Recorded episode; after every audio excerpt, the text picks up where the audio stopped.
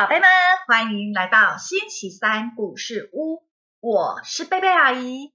宝贝，你有没有看过有些人在面对一些不幸运的事情，会试着说一些吉祥的话来化解呢？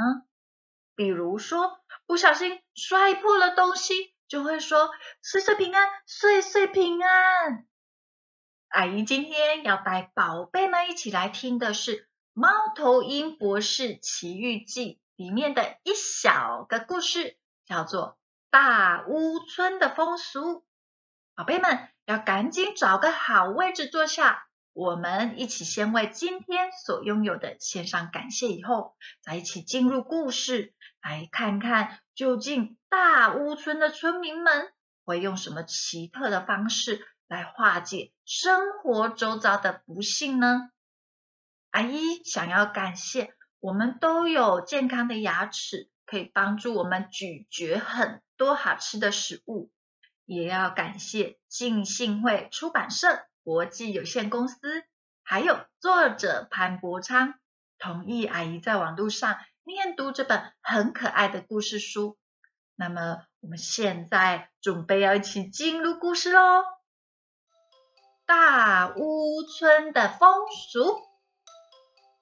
而妈妈听信了大屋村的村民所流传的说法，除非呀使劲的用两只脚在地上踏地两下，像这样，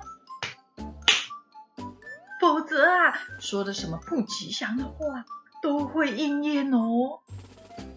有一天，鹅妈妈在市集里买东西，突然之间。天空风云变色，刮起了狂风。哎呦，哎呦，我忘记带雨伞了呢。鹅妈妈抬头看看天，啊，对了，于是她的脚啊在地上跺了两下，信心十足，风啊也果然就停了。太阳公公。再次探出头来，等妈妈回家以后啊，立刻教导他十二个子女今天所领悟到的这件事。他严肃的说：“孩子们，如果有听到什么不吉祥的话，就在地上跺脚两下，像这样，否则不吉祥的事就会在你们的身上应验哦。”是的，妈妈，我们将会把你的教导牢记在心。有一天，孔雀夫人在富丽堂皇的大宅子里面开派对，而妈妈带着十二个小孩出席。哦，孩子们，你们要有规矩哦。孔雀夫人哦，她非常的有钱。而且很有文化的修养，你们要保持安静、彬彬有礼的才行哦。不多久，鹅妈妈和她的宝贝们一起来到了孔雀夫人的家。哎呀，欢迎欢迎欢迎来到寒舍，随便看看啊，我这一些珍藏的名贵的水晶啊、宝石啊，哎呀。还有各类的美酒哦，我差点忘了提醒你们了，各位孩子，千万不要乱碰哦，这些东西都是很贵的。而妈妈也随即回答道：“孔雀夫人，请你不用担心，我的孩子们吼一定不会乱碰这个房子里任何的东西。”哈哈好好好哦！我想必你们都饿坏了。来来来，我已经为你们准备了美味的食物呢。在旁边的小鹅们心想：啊，孔雀夫人说我们想必饿坏了，可是我们不想饿坏呀。有了。于是，十二只小鹅就用力的用脚在地上，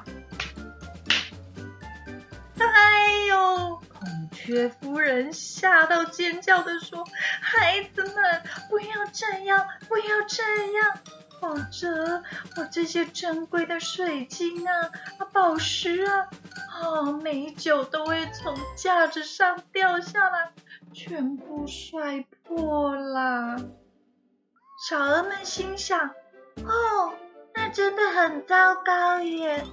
孔雀夫人珍藏的宝物千万不要掉下来哦。”于是他们看了看对方之后，又用力的用脚跺了两下。哎呀，果然家里所有价值连城的水晶啊！宝石啊，还有几瓶名贵的葡萄酒，全部都咚咚咚咚咚掉在地上，碎满一地。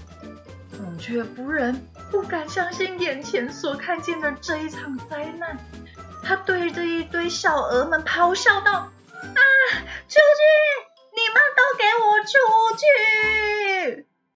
十二只小鹅心里想：“哦，我们都要出去哦。”那又是另外一件不吉祥的事，千万不要发生在我们身上。于是，这十二只小鹅决定再用力的用脚跺，而且这一次他们还出尽了全力，因为看着歇斯底里的孔雀夫人，他们实在是害怕的不得了。于是，他们拼了命的一直。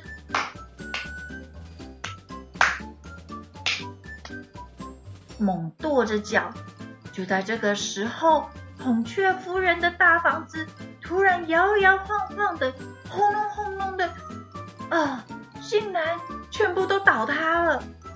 鹅妈妈的脸色瞬间惨白，慌张的起来，哭着说：“哎呦，孩子们，孩子们，不要再跺脚了，不要啦，赶快回家，快回家啦！”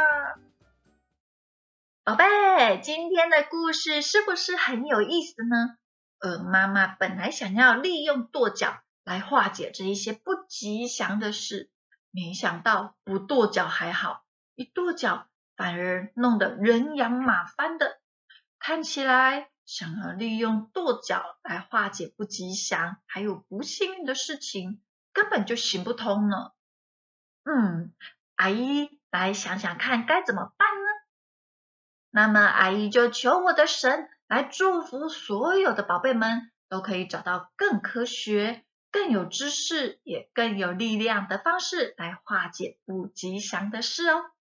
好啦，那么我们今天的故事就说到这里，下个星期三再见。耶稣爱你，我也爱你，拜拜。